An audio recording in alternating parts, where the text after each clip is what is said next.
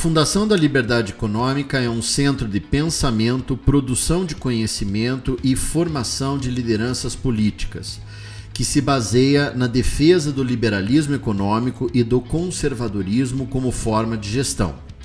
Para mais informações, acesse flebrasil.org.br. Olá a todos, eu sou Eduardo Fayet, da Fundação da Liberdade Econômica, e este é mais um episódio do Liberdade em Foco, o podcast da Fundação da Liberdade Econômica. Sejam todos bem-vindos. No nosso podcast falaremos de um tema muito importante para o Brasil: a ascensão internacional da Índia e o realinhamento das grandes potências. E para falar sobre o assunto, convidamos Paulo Kramer, um dos experts da Fundação da Liberdade Econômica. Paulo Kramer é mestre e doutor em ciência política, palestrante sobre política, autor da obra Cinco Ensaios de Política, Liberalismo, Conservadorismo e Neoconservadorismo, e é assessor parlamentar e consultor de empresas. Paulo Kramer, é uma satisfação recebê-lo aqui no podcast da Fundação da Liberdade Econômica. Seja muito bem-vindo. Obrigado, Faia. A satisfação é minha. Minhas saudações a você e a quem nos acompanha. Paulo, esse assunto aqui até comentamos no nosso último podcast, né? E, e, e, a, e a ideia foi exatamente aprofundar um pouquinho mais esse entendimento desse outro lado do mundo, né? Que aqui nós brasileiros é, não temos uma compreensão total e nem proximidade. E aí a primeira questão que eu queria fazer a você é como podemos caracterizar a longa história de relacionamento da Índia com a União Soviética e com a Rússia pós-comunista? E quais são esses componentes, os principais componentes de continuidade ou descontinuidade dessa relação? Bom, é, em setembro, agora, setembro passado, houve mais uma reunião de cúpula da Shanghai Cooperation Organization, Organização de Cooperação de Xangai, tá? da qual faz parte a Rússia, faz parte também a, a China, aqueles países ali do, do, do entorno islâmico da, da, da, antiga União Soviética, né? e também faz parte a Índia. E os analistas ficaram até espantados, não é? Com o, o, o, que, o que sucedeu numa rápida troca de ideias em público entre o Vladimir Putin, né, presidente da Rússia, e o primeiro-ministro Narendra Modi da, da Índia. Na frente das câmeras e microfones do mundo, ali naquele evento, foi em Samarcande, no Uzbequistão, é a terceira maior cidade do, do Uzbequistão, o, o, o, o Modi olhou para o Putin e falou assim: Olha, Putin, a era atual é uma era de paz, não é uma era de guerra. Quer dizer, uma referência direta, não é, frontal à invasão da Ucrânia. Né? Por que, que isso espantou muita gente? Ah, paralelamente, o, o, o, o Narendra Modi, como dizem alguns que estavam presentes, meio que esnobou um convite do, do, do Xi Jinping da China, né? O número um da China, para se encontrar com ele, jantar com ele, etc. Não, não, não, não foi e nem se, é, é, é, nem se candidatou a marcar esse encontro.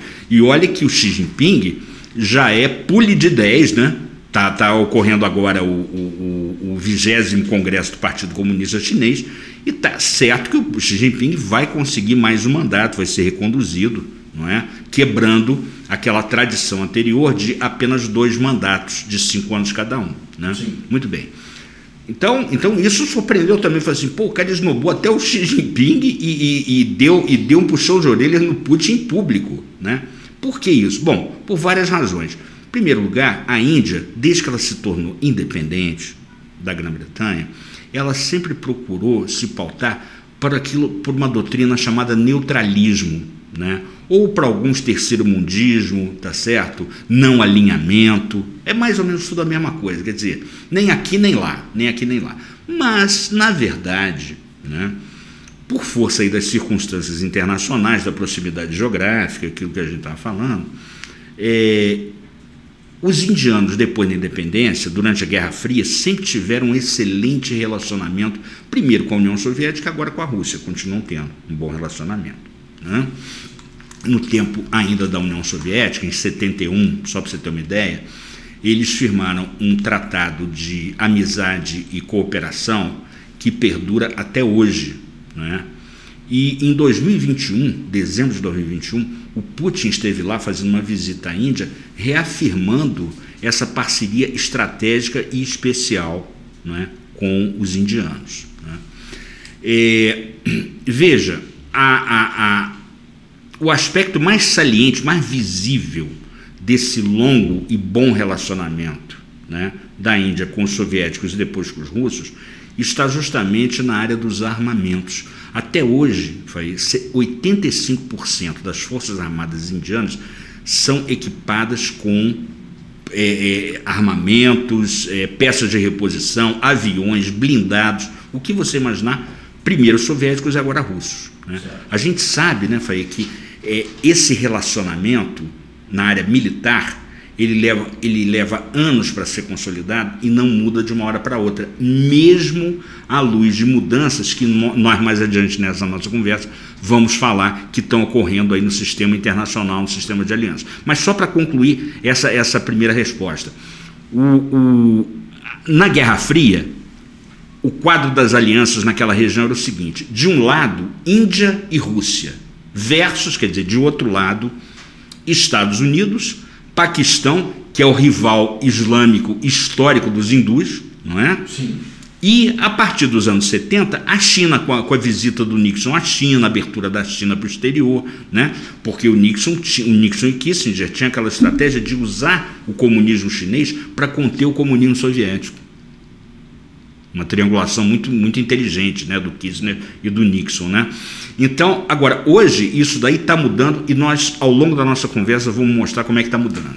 Muito interessante. E a rivalidade sino-indiana, como é que ela se caracteriza e como é que ela, ela emerge nesse processo? Olha, isso é um ingrediente importante também dessa equação, viu, Faia? Por quê?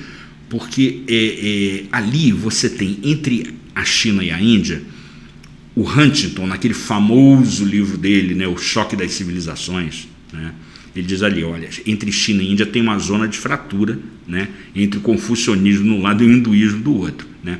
O fato é que há, há 60 anos, há exatamente 60 anos, em 1962, né, a China brigou militarmente com a Índia e anexou, e anexou territórios que pertenciam à, à, à Índia. Índia. Inclusive numa região muito conflituosa é, para os chineses até hoje, que os chineses fazem questão de manter aquilo como tiver, que é o Tibete. Uhum. Né? Bom, depois disso, foi uma guerra relâmpago né, que a China ganhou. Depois disso, houve choques militares, se eu não me engano, em 67, 87 e mais recentemente em junho de 2020, tá? quando houve, se verificaram as primeiras baixas né, dos dois lados, gente que morreu, em 45 anos. Né? Então, então assim, é, é, é, eles têm, óbvio que eles têm relações bilaterais oficiais, embaixador de um lado para o outro e tal, mas, quer dizer, persiste esse, esse contencioso territorial, inclusive, né, entre, entre a China e a Índia. E, e a Rússia hoje fica ali meio que ensanduichada né, entre os dois, né? Porque, porque veja só, tem essa longa é, é, relação, bom relacionamento com, com a Índia. Mas a própria dinâmica do sistema internacional, a guerra agora na Ucrânia, tá certo? as sanções que, que, que a Rússia está sofrendo por parte do Ocidente, tem levado a Rússia a se tornar cada vez mais próximo e cada vez mais dependente da China. Lembra, no começo da Guerra Fria, o sócio sênior, né, o parceiro sênior, era a União Soviética, né, e o, e o júnior era a China. Agora isso se inverteu, porque a China tem um, um, um, um PIB hoje muito maior, muito maior. Né? Claro, tem uma, uma representatividade econômica é, muito maior é. do que a Rússia. E só, e só para acrescentar, viu, Faye?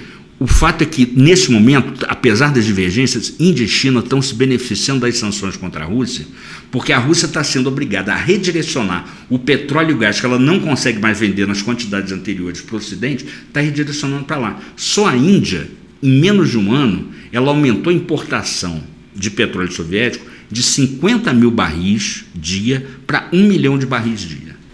20 vezes mais. É. É, isso é uma mudança geopolítica e econômica fundamental. Lembra que a Índia, ela, ela hoje é o terceiro maior consumidor de petróleo do mundo. Sim, com uma superpopulação de 1 bi 200. E assim, bombando na economia, né? Bombando na economia. Sim com todo esse mercado consumidor, né? Mesmo que ainda muito empobrecido, mas é. o volume é muito é, grande. Mas é aquela coisa, só a classe média deles é duas vezes a população do Brasil, né? Pois é. Então, olha só. É muito representativo. Muito. E nós podemos afirmar que é, desde o início desse século, Índia e Estados Unidos vivem uma nova fase bilateral e, e se sim, por quê? Sem dúvida, vivem sim, porque assim a, a, o neutralismo, o terceiro mundismo, o não alinhamento indiano, levava é, a Índia a frequentes atritos e afastamentos em relação não apenas à sua metrópole original, né, que, é, que eram os ingleses, mas também em relação, em relação aos Estados Unidos. Né. A Índia, a Índia, a Índia ela procurava ali ficar em cima do muro, né, mas com pendendo um pouquinho para a União Soviética, né, por, por várias razões. Tá?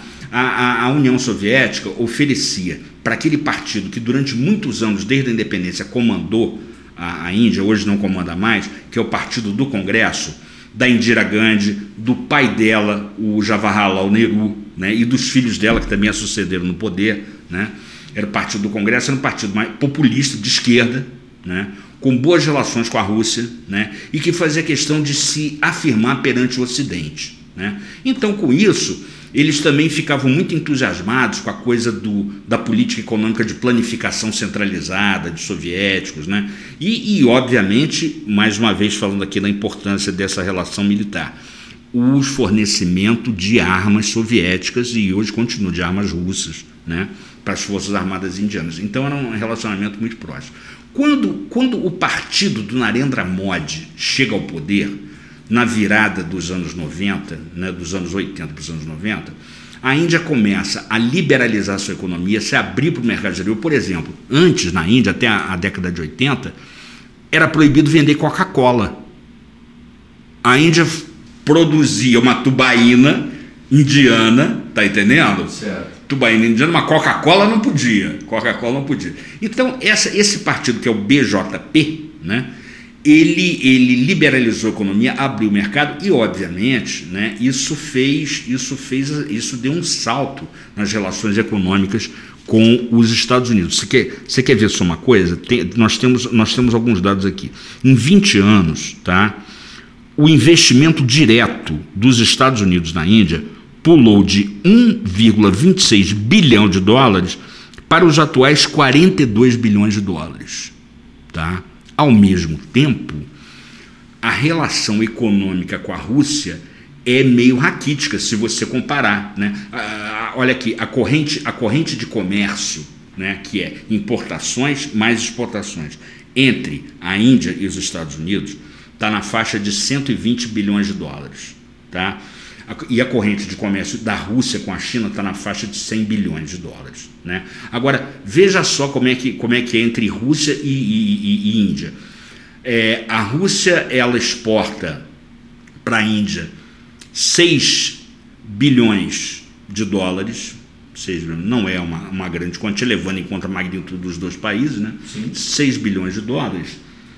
É, e principalmente, nos últimos tempos, principalmente carvão, carvão.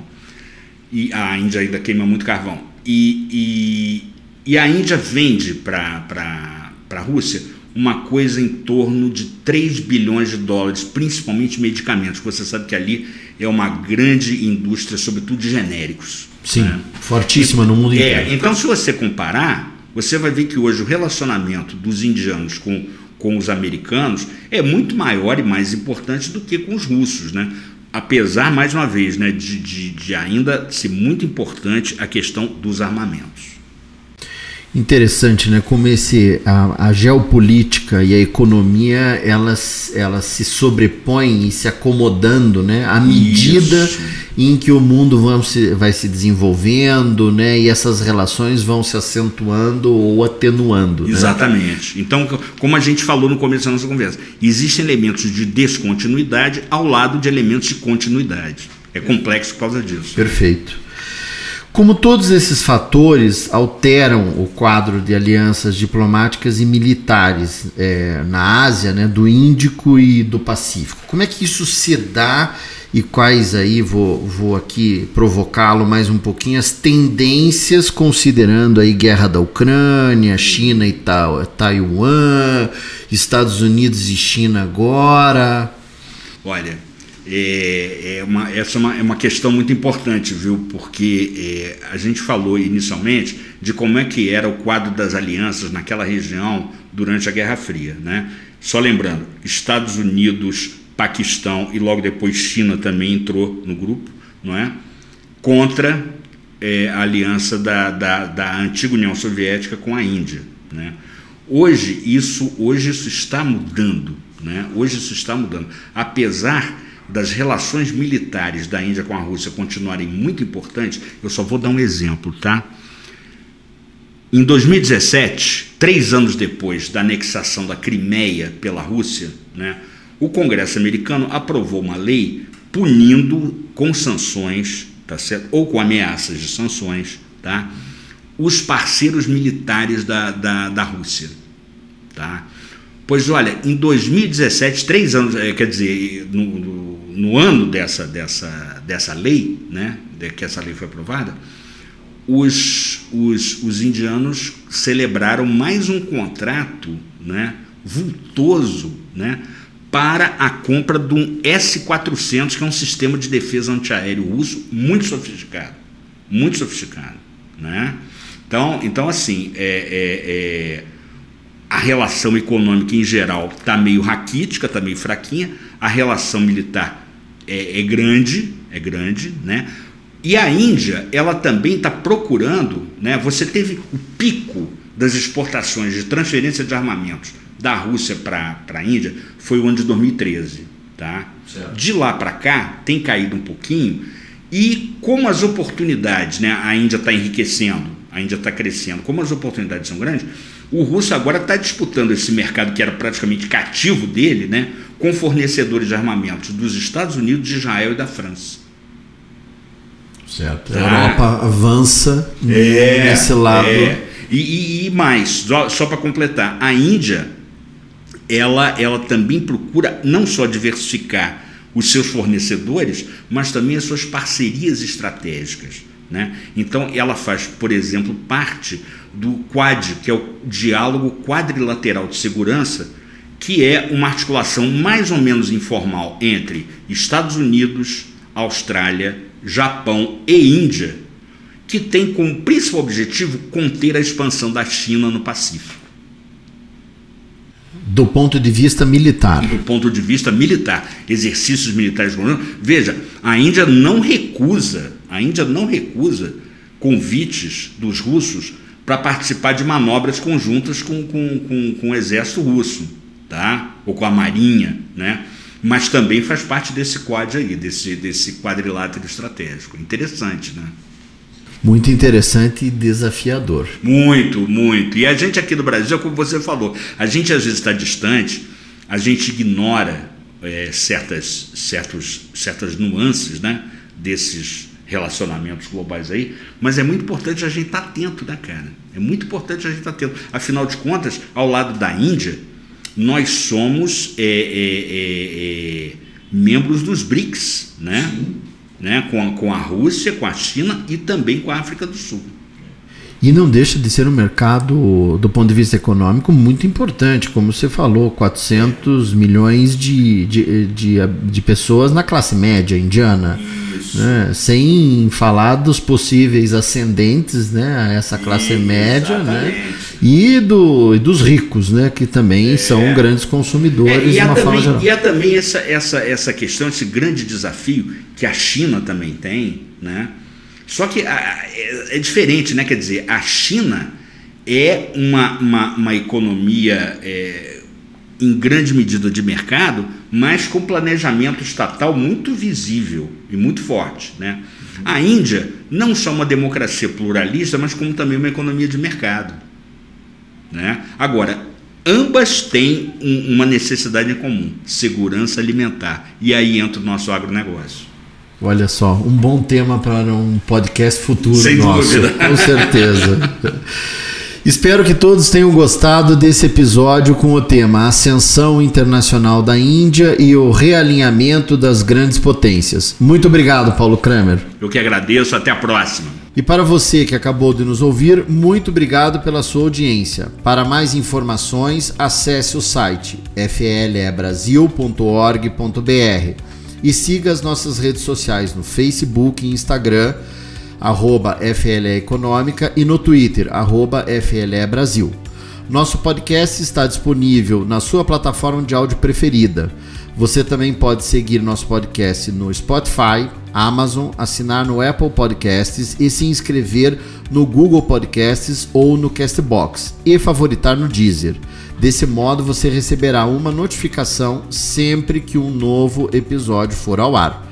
Eu sou Eduardo Faye e este foi mais um Liberdade em Foco. Um grande abraço e até a nossa próxima conversa.